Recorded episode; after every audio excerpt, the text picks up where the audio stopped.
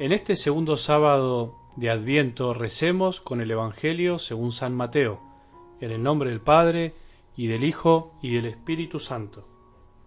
Al bajar del monte los discípulos preguntaron a Jesús, ¿por qué dicen los escribas que primero debe venir Elías? Él respondió, sí, Elías debe venir a poner en orden todas las cosas, pero les aseguro que Elías ya ha venido, y no lo han reconocido sino que hicieron con él lo que quisieron, y también harán padecer al Hijo del Hombre. Los discípulos comprendieron entonces que Jesús se refería a Juan el Bautista. Palabra del Señor.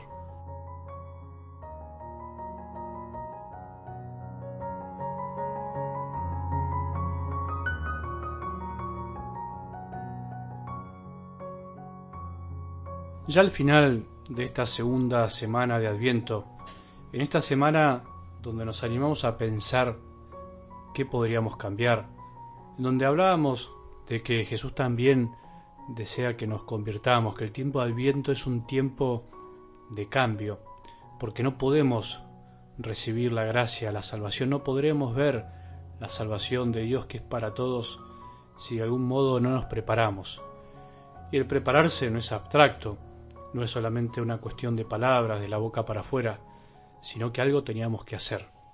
Tenemos que pensar si nuestros pensamientos, valga la redundancia, necesitan cambiar, si el modo de recibir a Dios es el mismo que Él desea para nosotros, o sea, que si estamos buscando un Dios vistoso, que se manifieste de manera extraordinaria, o bien estamos esperando a un Dios sencillo, humilde, tierno, que se manifiesta más bien en lo cotidiano y que necesitamos la fe para verlo.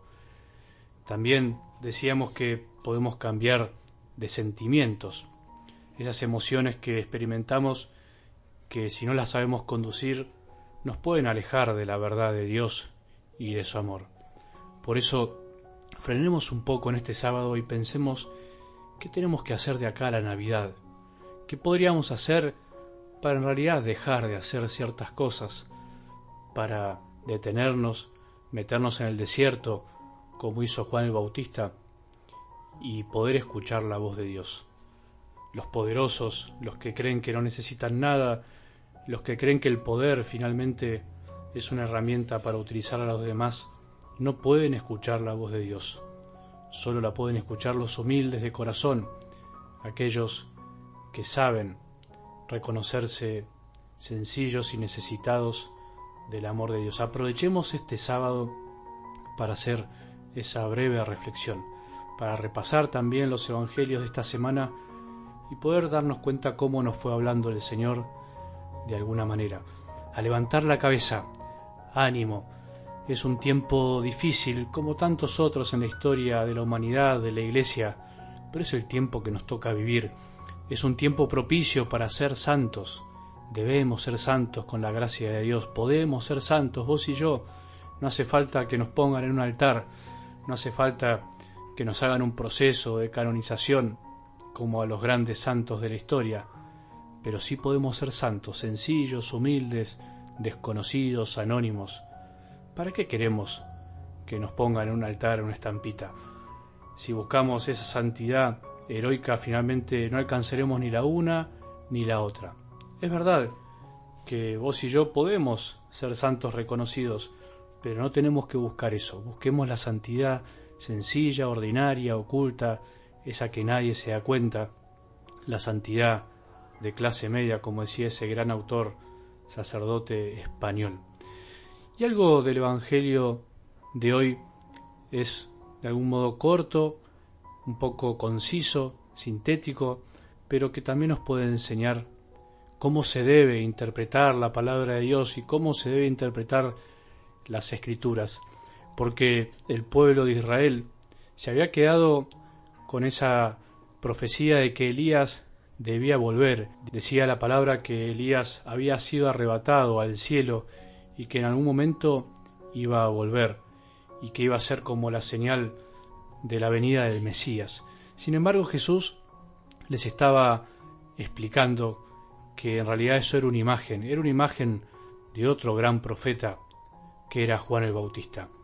Tantas confusiones se dan en la historia y se dieron y se seguirán dando por no saber interpretar la palabra de Dios.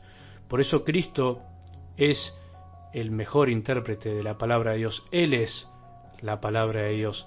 Y todo el Antiguo Testamento tiene sentido en Él y todo el Nuevo Testamento parte desde Él. Todo confluye hacia Él porque todo fue creado por Él y para Él.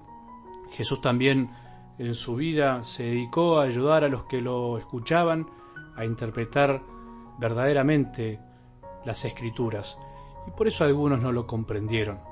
Dice hoy el Evangelio que los discípulos entonces comprendieron que Jesús se refería a Juan el Bautista y además anticipó que también a él lo iban a matar. En definitiva, también el texto de hoy nos ayuda a darnos cuenta que muchas veces tenemos enfrente nosotros los signos de Dios, pero no los sabemos interpretar.